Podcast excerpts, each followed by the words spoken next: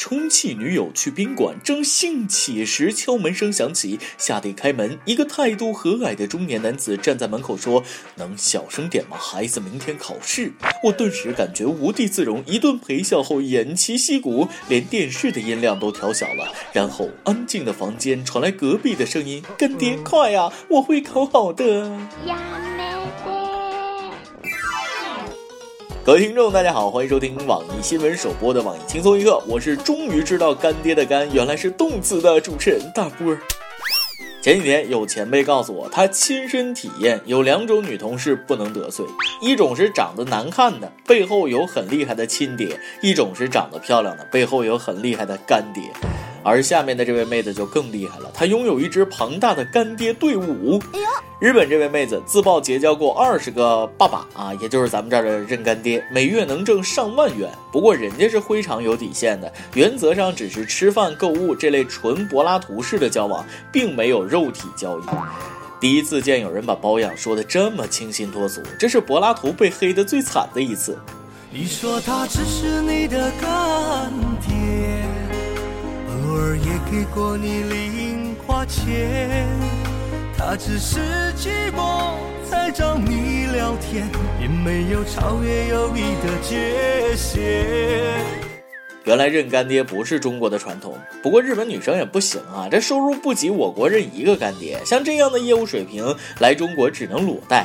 再说日本的干爹也挺抠，还是来中国发展吧，一天就是五六万，精神肉体都快活，出行衣着都高调，你看美美。这样看来，认干爹这个职业前景还是很不错的。想问问认干儿子能挣钱吗？月入一百也行啊，妈这腿上也是肉。相比认爸爸，很多中国女生倒是喜欢当别人的爸爸。中国女生说了，说谁呢？瞧把你能的，你眼里还有没有这个爸爸了？是不是想挨爸爸的一巴掌？爸爸爸爸爸爸爸，可爱的爸爸。这位领导估计干女儿还没有一个，一下就喜当爹了。昨天上午，原云南省教育厅厅长罗崇敏的微博有新消息说，一个女孩怀了我的孩子，并附上身份证、床照和 B 超报告。自称罗崇敏亲戚的人回应称，罗的手机和微博被盗，导致照片流出。罗自己随后也发微博解释，感谢大家关心，我的手机、身份证以及手机内微博等信息被盗。现在的小偷也太不务正业了，偷手机盗用账号发微博，偷身份证拍照发微博。就连床罩和小蝌蚪都一并顺走了，一定是西方敌对势力渗透陷害我国优秀教育工作者，这是大事儿啊！得严查，领导你可得稳住，先学学谢贤，赶紧晒张结扎证明以示清白。怕就怕盗的你的号，说的你的事儿，让人以为厅长不仅教书还能育人，不辞劳苦深入群中种下种子。我种下一颗种子，终于长出。那么，作为普通人，如何防止被盗号被当爹呢？这个时候，你需要一个内置安全加密芯片，做人做事安全第一。另外，做人做事还需要简单点，别总耍心机。最近，俩女子因为一张照片翻了脸。原来，女子小吴给关系很好的女同事张罗相亲，女同事发给相亲男的照片却是她自己和小吴的合照，而这张照片里，小吴被拍得又胖又丑，活脱脱成了陪衬。我好心帮他，他却拉我垫底，小吴气到爆炸。而心机婊女同事则解释道，自己发过去这样一张合照，是为了凸显自己对小吴的感激，也为了彰显二人的友情。没想到他这么介意。我拿你当闺蜜，你却把我当绿叶，人与人之间还有一点点信任吗？去你的友谊，以后各走各的。所以有人老发你跟他的合照，不一定是你们关系有多好啊，而是他想让你衬托着他。一看就不是闺蜜，真正的闺蜜就算发合照，也会顺便把你 P 的好看啊，这才是真友谊。所以这就是为什么这种人没男朋友，找对象注定靠相亲。劝你简单点吧，相亲的方式简单点，简单点，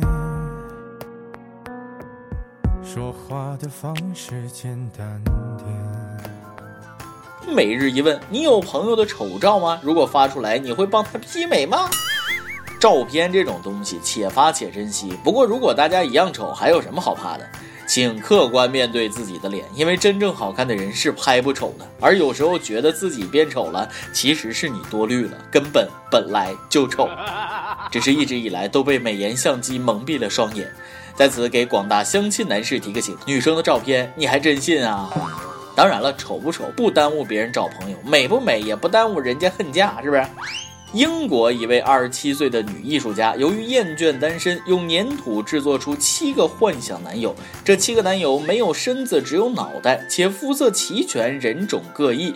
女艺术家还绘制出不同的背景，幻想与他们约会、牵手、野餐、旅行。可惜的是，这些男友用后即被抛弃。饮不完的仇人血，扔不尽的男友头，这样花心的女人好渣。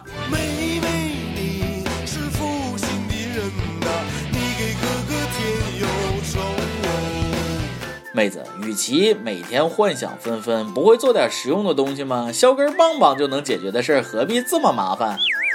更何况市场上有的是丝瓜、黄瓜、苦瓜、茄子、胡萝卜，能吃能用，环保健康。估计人家只是没有遇到有眼缘的那个啊，又不愿意将就，宁愿和自己的作品为伍。呃，这一点我和他有点相似。我也有一个女朋友，她对我很好，有求必应。她的名字叫做五指姑娘。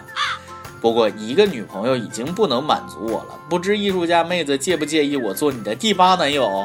其实我也是个艺术家，专攻人体艺术，坦诚相见的那种。无论从气质上还是实用性上，选我你值得拥有。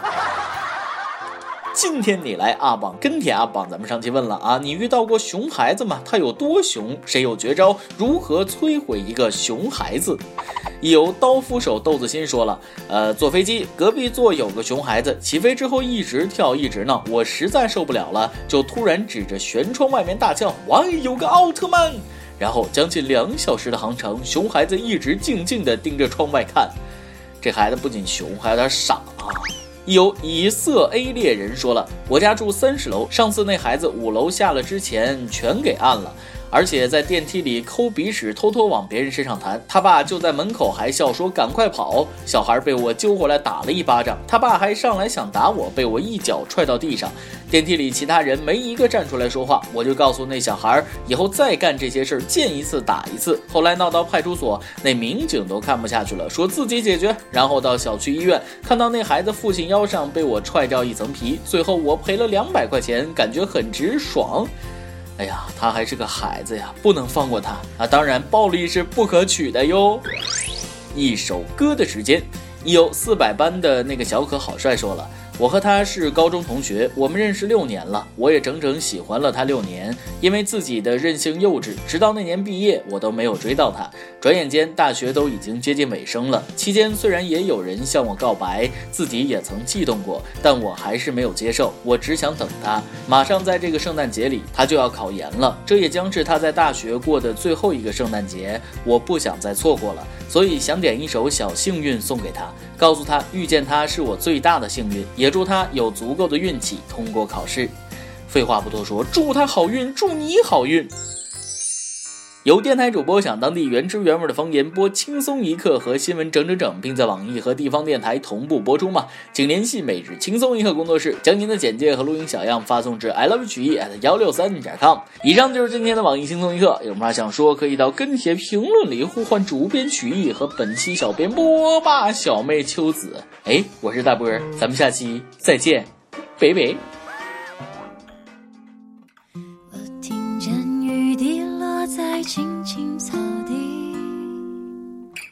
我听见远方下课钟声响起，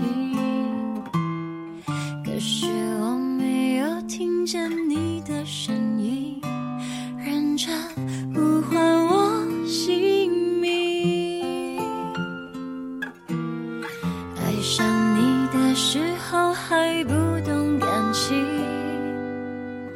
离别了才觉得。刻骨铭心，为什么没有发现遇见了你是生命最好的事情？也许当时忙着微笑